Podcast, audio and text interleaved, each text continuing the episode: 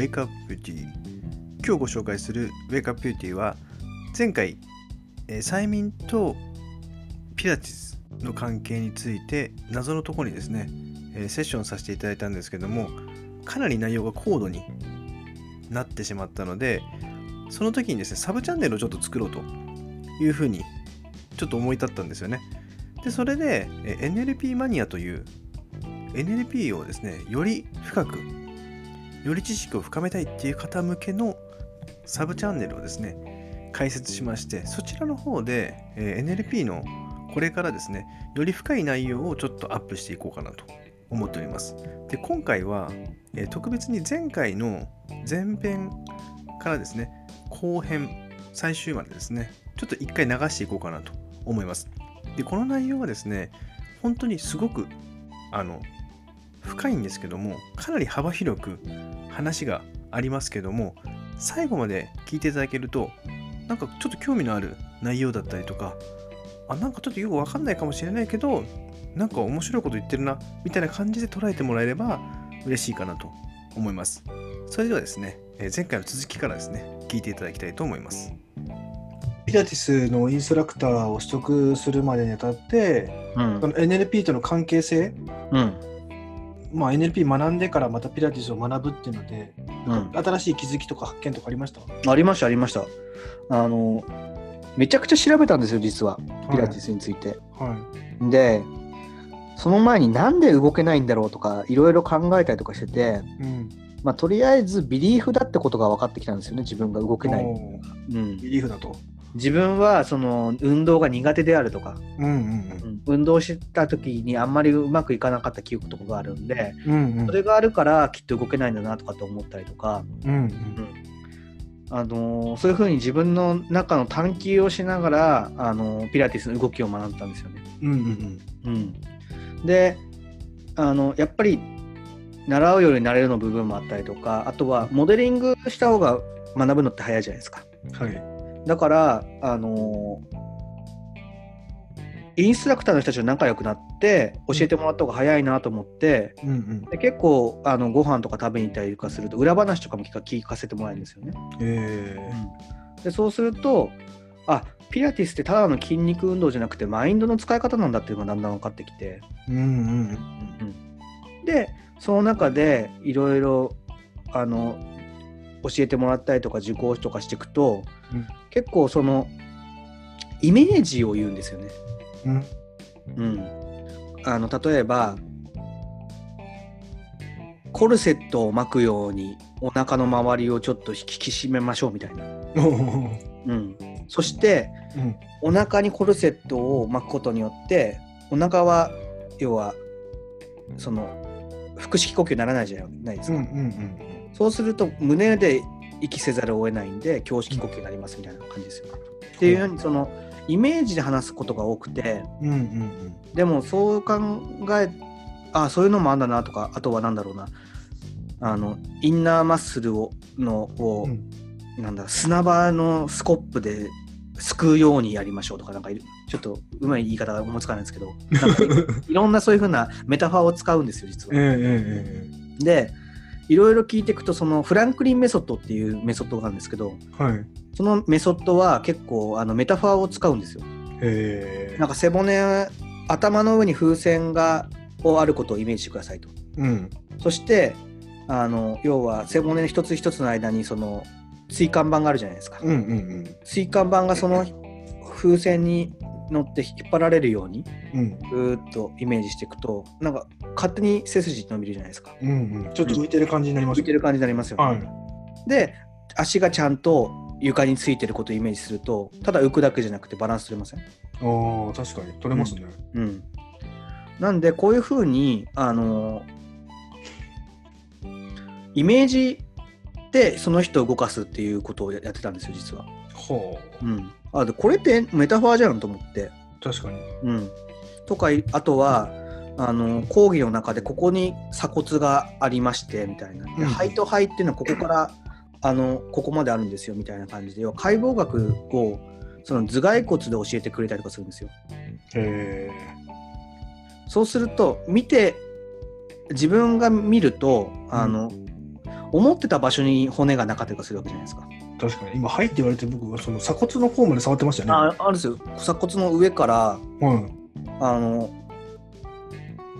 あの肋骨の下までですね。でかいですね。はい。でかいんですよ、入って。うん。で、えーっと、表だけじゃなくて背中にも肺があるんで、うんうんうん。そうすると、す肺大きくなるじゃないですか。うん。なりましたね、今。うん。そうすると、もうサブモダリティ変わってません？変わってます？うん。そうすると呼吸が吸いやすくなるんですよ。確かに。そして、吸った時に横隔膜が下がるんですよね。うんうん。で吐く時に横隔膜が上がるんで、確かにイメージしやすいですね。うん。なんで、これをボディマッピングって言うんですよ。ボディマッピング。うん。で、ボディマッピングって本があるんですけど、ぜひちょっとみよ読んでほしいんですけど、はい。見つけたら。はい。その中に、えーボディマッピングを変えるとうん。あの、その人のパフォーマンスが変わるって言ってるんですよ。えー、イメージが変わると変わると。イメージが変わると。もう完全 NLP じゃないですか、これ。確かに、そうですね。ででその中でボディマップ、ボディスキーマ、ボインターナルリプレゼンテーションと言いますって書いてあるんですよ。マジっすか？インターナルリプレゼンテーションって NLP じゃんと思って。?IR ですね。そしたらもう、あピラティスって NLP なんだと思ったんですよ。えー、面白いですね。で、ボディスキーマっていうと、スキーマってスキーマ療法のスキーマなんですよね、簡単にね。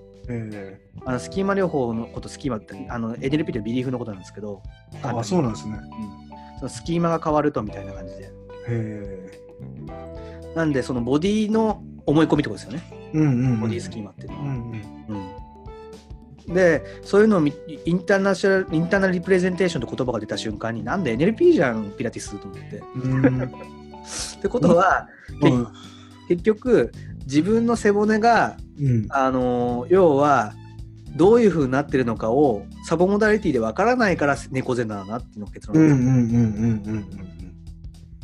で、そういう情報的な介入を行うと、ボディも変わるっていうことは、うんあピラティスっていうのは物理療法なんだなと思ったんですよね。要はチャンクが要は物理場に近くて、うん NLP っていうのはうんあの要は心とかマインドの方じゃないですか。まあうん情報的なもんじゃないですか。確だから抽象度がっていうんですか？簡単に言うと。うんうんうんまあ、簡単に言うとニューロロジカルレベルと環境レベル、行動レベルが介入を行うのか、それともビリーフとかアイデンティティレベルで介入を行うのかの違いであって同じことをやってるんだなと思ったんですよ。うんで、あのインターナルリリプレゼンテーションは簡単に言うとビリーフなんで、うんうん自分は猫背がふさわしいと思ったら猫背なんですよね。うんうんうんうんってことは猫背を、あのーう僕は姿勢が良い人間に変えればいいわけじゃないですか。簡単に確かに確かにビリフに変えればいいですねそうすると要は環境レベルで変わっていくわけじゃないですか。確かにはいでそれをピラティスは環境レベルから筋肉をこあの調整していってで結果的に背筋が伸びてる人間に変えるあことなんだなと思う。うんうんうんってことはやってることはその、どこどこの階層のことをやってるかの問題だって実は一緒なんだなと思ってからピラティスをやるようになったんですよね。確かに。どっちを変えていって変えるかっていう話ですよね。だからそうですね。美体容で、はいそう。美容で言うと私は美しくないっていうのをうん。ビリーフを変えるのか、それともカットでその人を美しいと思えるのかの違いみたいな感じです。確かにこれ結構かなり高度な話ですよねこれ。だいぶ高度ですね。これあのーウェイクアップビューティーを聞いてる人はちょっとよくわかんないかもしれないですけど。最初の多分 somatic mind とか 多分みんな切ってますよ。あのはいもうだいぶ何言ってるの？最初のしゃ最初の喋り方としてちょっと間違ったなと思って。これでも僕正直 NLP 学んでてうん。トレーナー取ってやっぱ聞くとすごい、ああ確かになって今思ったんですよ、うんでもしよかったら別チャンネル作りませんか？いいですよ。はい、別チャンネル作って、もうこれ NLP と、うん。まあ、例えばボディーワークとか。うんうんうん。ちょっと NLP の人たちに特化してるチャンネルで配信した方がもしかしたら分かりやすいかもしれないですね。そうですね。もう多分ウェイクアップビューティーの人は分かんないですよね。お前何言ってる ビューティーじゃ、まあ、なビューティーを言ってるんですけどでもまあちょっと話の内容がかなりうん、かなり高度ですよこれ。しかも NLP がわからない人にいきなり上級のスキーを滑らせるみたいな。確かに、うん、何のこっちゃ宇宙人言語をしゃべってるみたいな感じ。確かに。そうですね。これで全然そのピラティスとヒプロの関係まで全然いってないですからねこの この時点で。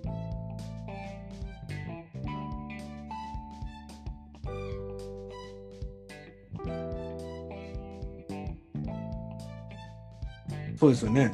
言ってないですね、全全然然。言ってないですよい。や、でもこれちょっと面白いですね。興味あなぜ僕がピラティスやってるかの話しか言ってないですから、いや、そんな深いんですそれで、それで十何分経ってますからね。ああ、すごいですね。でも意外と知らないんですけど、本当に、あのフェルデンクライス調べてもらえばあれなんですけど、あもとそもそもゲシュタルト療法の先生とかが、うん、あのゲシュタルト療法の中にボディのやつがあるんで、実は。ああるんですね。ありますよ。で、日本の桃竹先生っていう方、僕、ちょっとご愛したことがあるんですけど、はい。その先生はゲシュタルト療法で、あの世界でも結構あの講演会とかで呼ばれる先生なんですけど、うんうん。その先生はフェルデンクライスの理事やってるんですよ。えなんで、ゲシュタルト療法とフェルデンクライスの両方すごいってすごくないですか、なんか。ー、すごいですね。うん。なんで、全然そのボディーワークは、あの、こういう業界、本当切っては切り離せないんですけど、意外とその NLP 単体で見てしまうと、あの、フェルデンクライスが知らなかったりするっていうか、うんうんうん。意外とあれですよ、あの、ジョセフ・オコナーとかの参考文献に多分フェルデンクライス書いてありますよ、きっと。あ、そうなんです NLP の勧めとか。知らないことが多すぎる。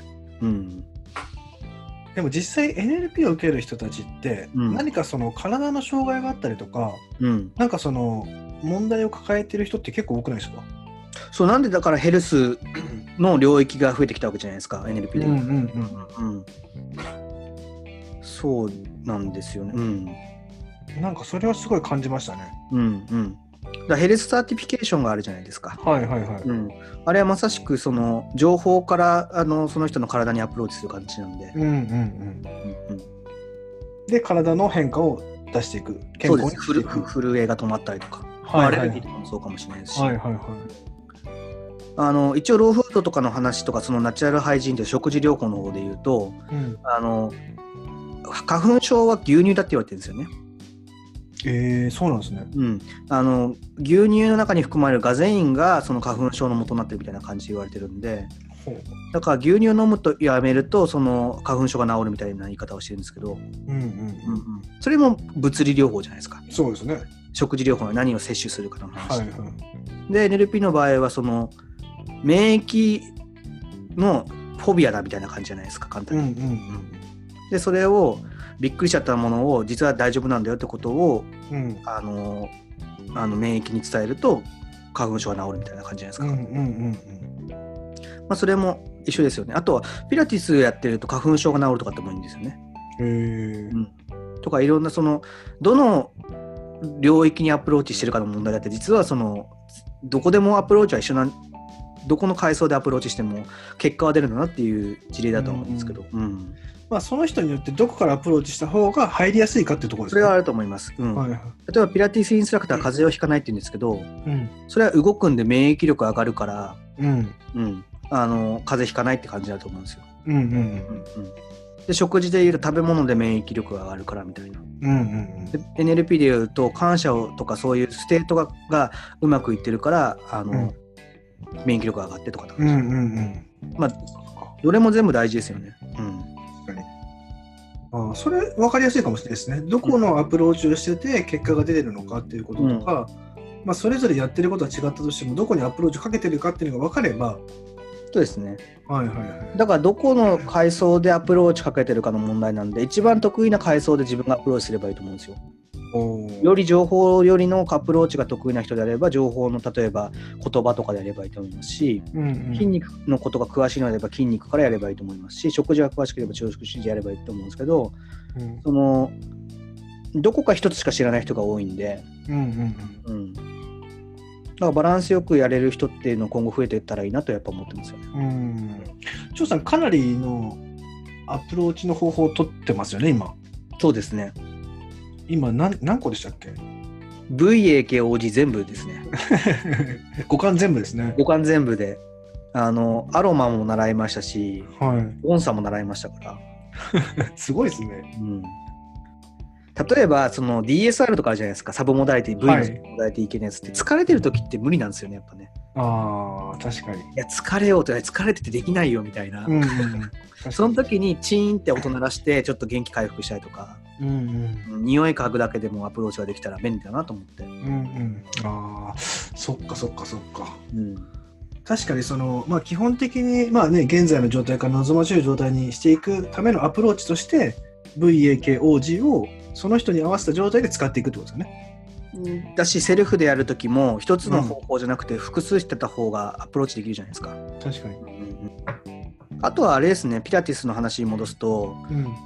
iMove インテグレーションあるじゃないですか。はいはいはい。もう完全にもうわけわかんない話になってますけど iMove まあ EMDR でもいいんですけど、はい。その時にうん。例えばトラウマがとかそう嫌な記憶があるうんうじゃん、んその時に猫背でうん。目を動かすのとうん。背筋を伸ばしてうん。あのあの目を動かすのであれば僕は背筋を伸ばして目を動かした方がいいんじゃないかなと思って、うん。確かに。うんそうですね。うん、なんかそこまで言われないじゃないですかセッションの時とか、言われないですね。うん、じゃあステップ1あの背筋を伸ば伸ばしましょうって、うん。ステップ2大きな深呼吸をしてとかじゃないじゃないですか、うんうんいやいやぐるぐるぐるぐる回し始めるんで、確かに確かに。うんうん、そこまではもちろんそうですね。うん。あれなんですけどねその猫背というのが state の中に入ってるんでうん。あのその状態でやって徐々に上がっていく風にはししてもいいとは思うんですけどうんうんうん同じ映像を見ながらその背骨を伸ばすだけでもあの internal representation 変わるんで state とか、うん。うんうんうん介入は僕はしやすいんじゃないかなって僕は考えますね、うん。うん。うん、だいぶマニアックですけど、うんいやー、僕はめちゃめちゃ興味津々ですね。何が興味津々かっていうと、今まで学んできたことが、あそういうふうな考え方をで活用できるのかとか、実践できるのかっていう幅が広がるんですよね。うん。まあ、聞いてる人がどこまで分かるかってちょっと分かんないですけど、聞もく人によってうは、もうアウトな場合がありますね もうちょっと電源切ってるかもしれないですけどね。これ somatic psychology は身体心理学って日本語で訳されてるみたいですね、えー身体心理学。うん、うん。心感情体うんうん。 body mind spirit ですね。うん。の観点から臨床的なアプローチを行うみたいな。うん。でも実を言うと body psychotherapy っていうのがあってはい。あのー体からその心心理を変えましょうっていうのもあるんですよねえあのライライヒって呼ばれてる人がいるんですけど心理学者に。あんまり有名じゃないですと思うんですけど。ー、それ何人ですか？日本人ですか？ライヒはライヒは日本人じゃないですよ。ウィリアム・ライヒだったら確かビルヘルム・ライヒですね。ビルフレムライヒ。ビルビルヘルム・ライヒビルヘルムライヒ。うん。でこの人は体のことを言ってた人なんですけど、うん。うん。この人は体を鎧と考えてたんですよね、えうん、だから鎧で硬直しちゃってるとかって感じじゃないですか。ー、うんうん。こうやって切って、うん。で彼の流派からその出てきた人がいてうん。あの、えーアレクサンダー・ローエンって方がいるんですけどはい。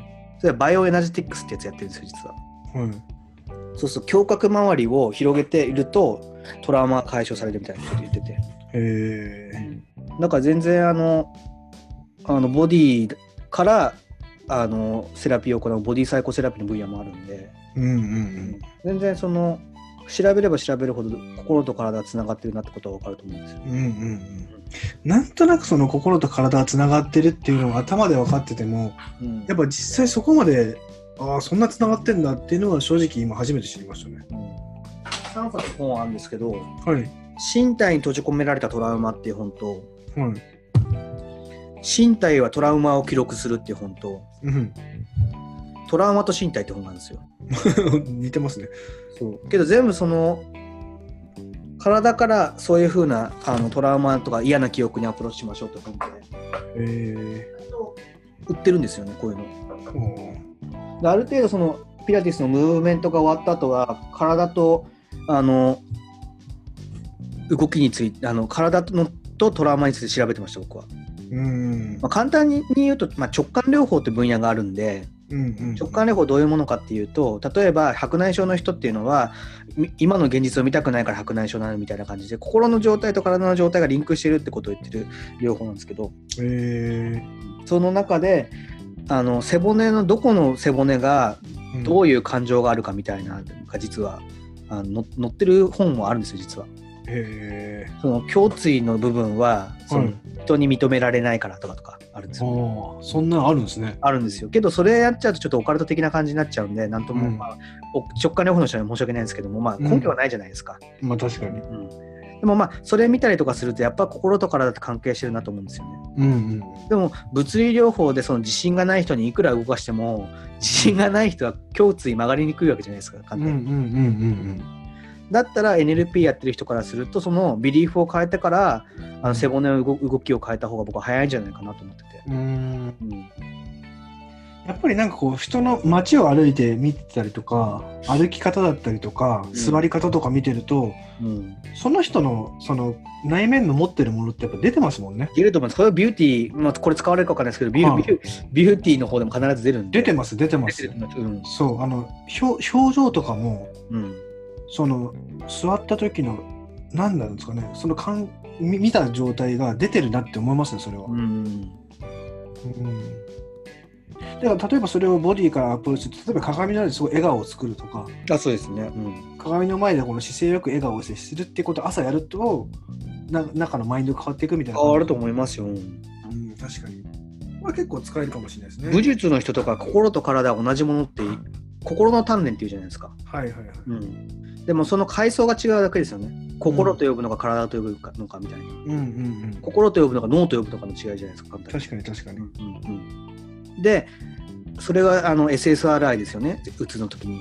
を飲むのかそれともうん。あのタイムライン変えるかの問題じゃないですかうつ、うんうんうんだからイメージの中での中でそのアプローチを行うのかそれともあの物理場で行うのかの問題、うんうんうん。うんあとは食事療法でうつも治るとかって言ってる人もいるわけじゃないですか。うんうん。あの白い小麦粉とかご飯を食べ過ぎるとあの、うつになるとかっていう人もいるんで、うんうんうんあとはあのピラティスのスタジオに貼ってあったのは1回の運動はなんあのその薬の何倍もいいいみたいなのが標語で貼ってあって。運動しないからやっぱ病気なんだよっていう人もいたりとか、すごいな。これやっぱ NLP のチャンネル作った方がいいですね。うん、分かんないですかねもうね。だからま作って多分作って音声だけでも多分分かりにくい人もいるかもしれないですね。だからちょっと動画で作ってもらった方がいいかもしれない。やだやだ いやその気軽に話せなくなりますよねもうね。このもっと深掘り深掘りしたものはちょっとだけ動画に入れるとかなんか多分要望出てくるんじゃないかなと思いますねこれ。いやそしたらもうあれですよ。健康体の可動域の話はなっちゃいますよ多分。骨盤のはい位置とかはい。はい骨盤底筋群についてとか。胸胸椎は何個あって腰椎は何個あるとか、うんうんうんうんなん。かそんな話とか、まあそれプラス、まあ、ちょっとピラティスとは関係なくなっちゃうんですけどうん。あの引用語行も勉強しましたからね。だから臓器についてやったんですよ実は。えー臓器。臓器と感情についてやったんで。はいはいはい。ら怒りは肝臓なんで。おお怒りは肝臓。肺は悲しみなんで。はいはいはい。で心臓はその妬みとかなんで簡単に、っえていうその経絡と筋肉とかも関係あるんで、ー、うん。うん例えば内転筋は心包系なんではいとか、うんうん、あの前鋸筋は背景だからみたいな そうなんですね。そうですよ前鋸筋は簡単に言うとあの、まあ、前鋸筋で調べてほしいんですけど、うんこの肋骨の周りにある筋肉なんですけどはい。この前鋸筋が鍛えられないとちょっとうん巻き型になってくるんですよね、前鋸筋ってどうやって鍛えるんですか、これ。前鋸筋ってこの首筋伸ばせば。ここにキュッと下下がりません、下がります、下がります。うん、上がってるってことは前鋸筋は緩んでるんですよね、おまあ、お。そう僧帽筋とかここら辺も関係してますけど、はいこれ下げると筋肉がやっぱり安定するんで、そうするとうん。首筋勝手に伸びません？伸びます。頸椎伸びるんで、はうん、でピラティスの人たちはこれ前鋸筋を鍛えましょうしか言わないんですよ。い。ええでもそのキネシオロジーの方で言うと前鋸筋は背景だから肺と関係してるって言うんですよほで肺と大腸は関係あるんですよね同じう。あ、そうなんですね。そうなんですよあの筋なんではい。水で言うとはいはい。そうするとあの何言ってんだろう あの その臓器と筋肉の関係相関関係があるんでうんうん要は臓器がちょっと弱ってると筋肉も弱って弱弱っちゃうんですよねへえ。ってことは筋肉と臓器関係あるんで、うん。うん、なんか食べ物で例えば胃が調子悪くなると、うんうんまあ、胃系ですよね。うんうん胃系だと僧帽筋上部があの体反応しちゃうんで、うんうん、っていう世界もあるというかで翔さん何者なんですか？わかんないですもう 本当に謎の男ですね。楽しくてしょうがなくてこれででも簡単に言うとアプローチで僧帽筋を鍛えるとうん。胃にもいいんですよ簡単に言うと。へえ、そうなんですね。で胃にいい食べ物あるじゃないですか。胃にいい食べ物はもしかしたらうんあの僧帽筋に効くかもしれないですよ。肺にいい食べ物は前鋸筋に効くかもしれないですよ。ちょっと肺にいい食べ物もあるんですね。ありますありますあります。それはあの引用語行の方の薬膳あるじゃないですか。はいはいはい。うん、薬膳の方でいっぱい書いてあるんでそういうのは。えー、それローフードじゃないですね。それローフードじゃないです。ローフードは一応あの酵素栄養学なんで、ちょっとまた分類は違う。んですね。うん、要はあの陰と陽の発想が入っているのがあの薬膳の方なんで。えー、あ、陰と陽が入ってるのは薬膳なんですね。の発想が入ってるんですよね。でロローフードは陰と陽の発想は入入ってなくて。はあの酵素のバランスによってその新陳代謝を上げてって体デトックスする話なんで簡単に言うと、うん、ちょっとまたジャンルが違うんですけど、え。はいはい。うんなんか、いろんなサブチャンネル作れそうですね。そうですね。もはやピラティスの通りだなあれじゃないですね。うん面白いな。けどこれだけ体とマインドがものすごい影響している食べるものもそうですし美容うんもそうじゃないですかだって食べるものによって髪の毛が変わったりとか、うんいや、かなり影響されますよ。うんだけど、それも、やっぱここ最近なんですよ。うんちょっとずつちょっとずつ、やっぱりその食べるもの、やうんっぱり腸をきれいにしていくとか、うんそういったものからビューティーっていうのは作られていくよねっていうのも、やっぱ毛髪理論だったりとか、うんうんあとはその、まあ、抜け毛だったりとか、やっぱそういったところの話っていうのは、やっぱり外だからのアプローチだけだと、やっぱどうしても限界があるので、うん。まあ、睡眠だったりとか、食事だったりとか、ストレスとか、うん運動とかっていうのも、やっぱり総合的なアプローチ的には、うんはい、でも NLP もやっぱそうなっていくと思いますよ、確かに、うん、そその腸と脳の関係についても話してるじゃないですか NLP で？NLP で。例えばロバート・ディルツさんの belief audit っていうシートがあるんですけど、はい。その中で頭で belief を唱えてみて、うん。次に心臓を押さえながら belief 唱えてみて、うん。最後にあのお腹を押さえながらビリーフをかちょっと唱え唱えるっておかしいなちょっと言ってみる。うん。で一貫性があるかをチェックするっていうワークがあるんですけど。それえ僕受けました？それ。わかんないです。受けてないと思うんですけど。まああるんですよそういうのも。え。でその中でやっぱり腸にはその猫の脳と同じぐらいの神経細胞があるからある意味うん僕らは腸にもあの脳があるようなもんだよみたいな。感じで、うんうん。うん腸内フローラとか最近流行ってるじゃないですか。ー流行ってますね。だからその全然そのパフォーマンス上げるのに腸とか腸活とかってやっぱりあれだと、うん。うん。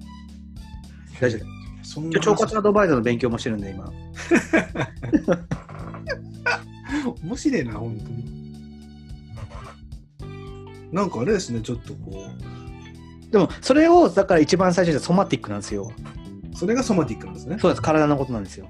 えー。けど体のことを無視してその認知のコグニティブなことばっかりで話をしたりとか、うんうんあとは最近で言うと最近で言うと量子場の話は話はですか。そのフィールドとか、うんうん。フィールドマインドなんで。うん。けど意外とそのコグニティブえ要は認知システムと場をどうするかって話はあるかもしれないけど、うん。どういう体の使い方をするかって話はあんまり聞かなくないですか NLP で。いや聞かないし全然聞かないです多分お勉強が好きな人が多いからなんですよ、うんうん。うんなんかそうですね。知知識ばっかりを得ようとする人が多いかもしれないですね。うん。なんでコグニティブと認知と体とそのフィールドのうん。3種類がやっぱ重要なんじゃないかなっていうふうには思っててうんで書いてあるだけなんですよ僕がなんかへんてこなことやってるわけじゃなくてこの本 NLP2 に書いてある通りに僕やってるだけなんで。うーん。小大学作ってほしいですねちょっと。でもこの本に書いてあるんですよだから NLP2 に。だから 英語を読めれば本そ当は。れいや多分ね読めない人が多いんですよ。うん、そのまあ翔さん英語読めるじゃないですか。でも僕も英語のビリーフ変えましたからね、うん。だまずはあれなんじゃないですか？あのもう信じる信じる力の信じられない健康効果ってちょっと謎のタイトルですね ああディリチのやつですねリリーさんのやつ、はいはいもうなんでこれ信じる力の信じられない健康効果にしたんですかねれ信じられなくなっちゃうよくないですか？でここに書いてあるのとかを読めばいいんじゃないですかねまずそしたら。そっか。いや、結構面白いですね、やっぱね。NLP は健康の分野に来たということなんですけどはい。そのいまだにやっぱりその成功するとか目標達成ぐらいで終わっちゃってるじゃないですか。うんうん僕のローフードの先生に何で来たのかって言われてうんうん。いぶかしげな顔されるんですけどうん変な人が来たみたいなうん。でも実は NLP が健康の領域にって言っててプレゼンしたらその人が一番メモってましたからね そうなんですね。えそうなんだっつってなんか NLP はまだ心理的なもののみしか見てないみたいな感じで、まあそういうイメージありますよね。うん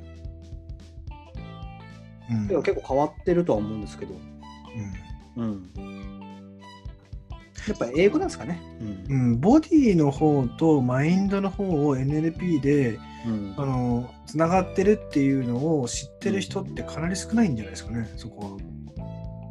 まあ、僕も全部知ったって言われたら難しいとは思うんですけど、うん。でも武術のやってる合気道の上柴先生かなとかの本とか読むとやっぱそうですよね。えうん、合気の木とかそこら辺とかっていうのはやっぱ体と心じゃないですか。ーうんうんなんか日本はその古武術があるじゃないですか。うんうん古武術の中では語られてるだけなんですよね。要は簡単にディルスさんもその合気道とかやっぱ興味あるんで。うんうんうん意外とその合気道と NLP についてる本とかもありますよ。え要所要所だと。あそうなんですね。うん。うん。要所ではあるってことですね。要所でありますね。なぜ日本には出さないのかって話ですけど。なんでなんですかね。だからまあたはなんですかね。ただ単にその海外のものだから、あのやっぱり情報が入入りにくいんじゃないですかね、きっと。うん。うん。やっぱそこまでのギャップがあるってことですよね。海外の状態と日本の。あとはその西海岸の人たちとかってその禅の思想とか好きじゃないですか。いやー好きですね。はだからそれで興味を持ってるとかのもあると思いますよ、なんか。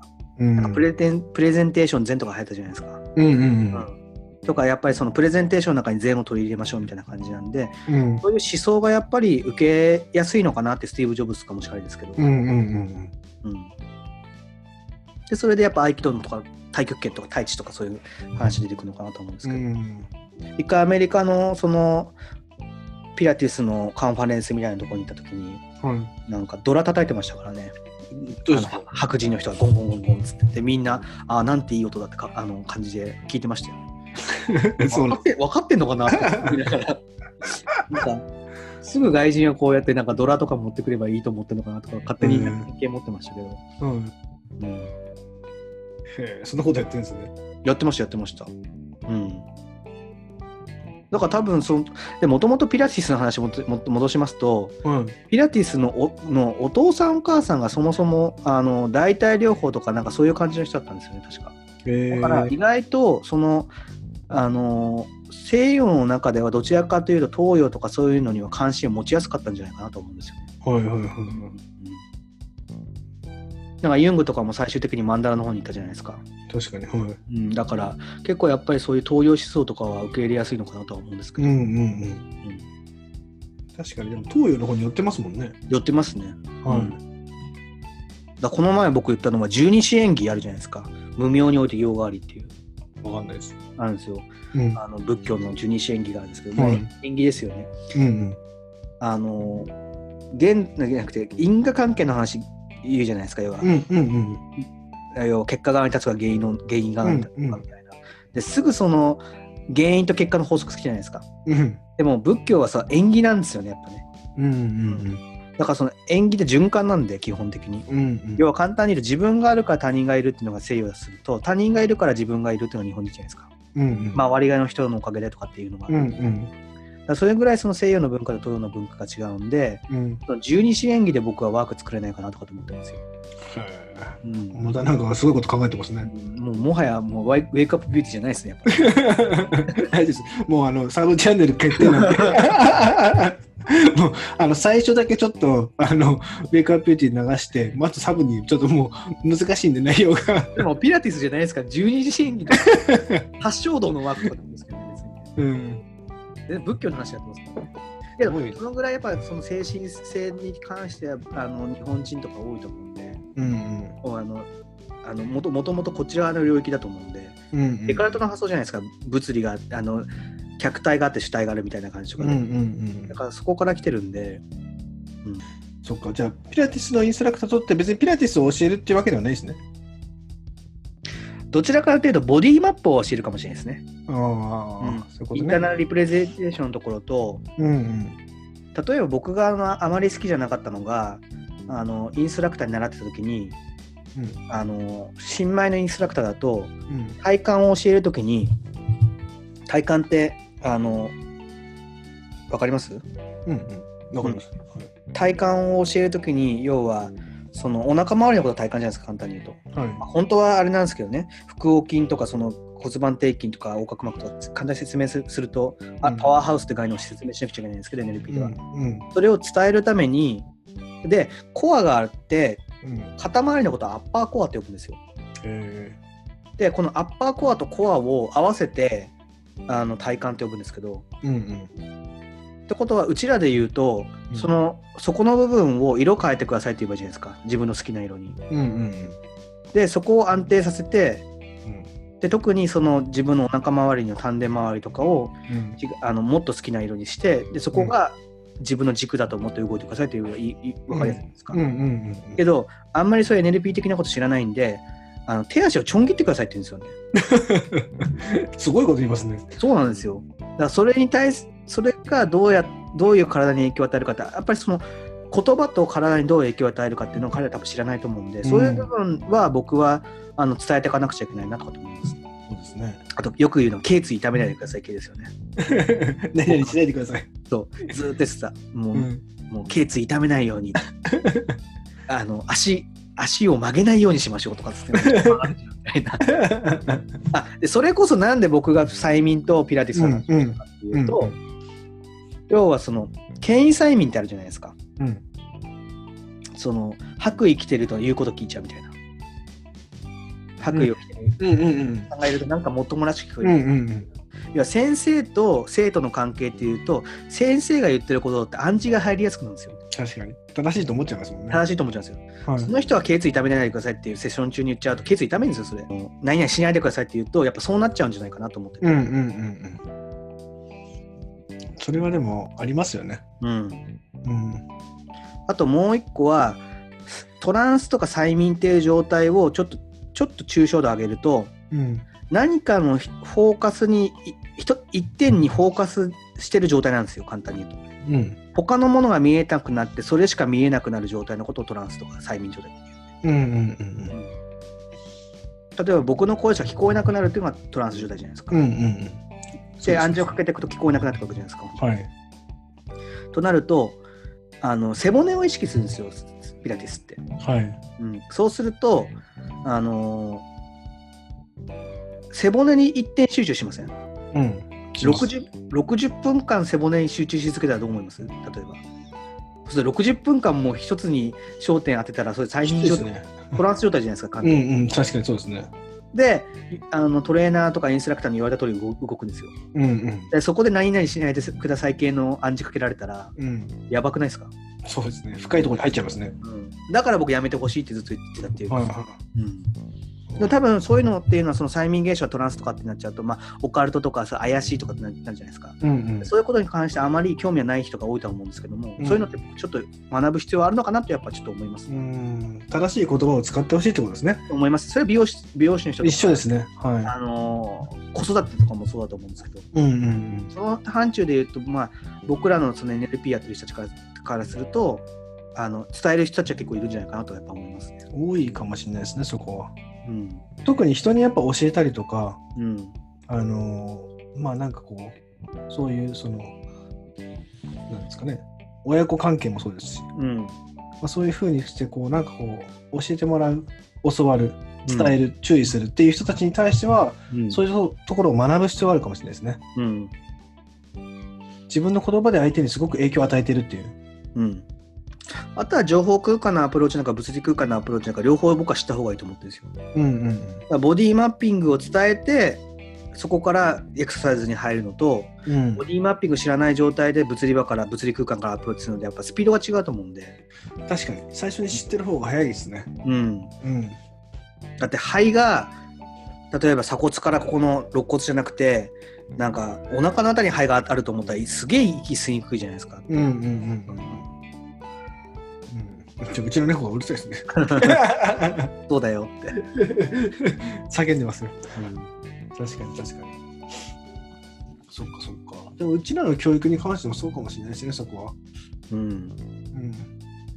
やっぱ最初にその情報としてイメージができて、それでトレーニングに入るうんっていうことと、いきなりトレーニングで入る。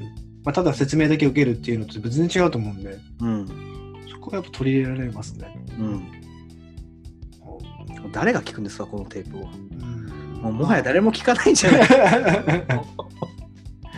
まあでもねじいさんじいさんだけにやっぱり伝わるだけでも全然いいと思うんで。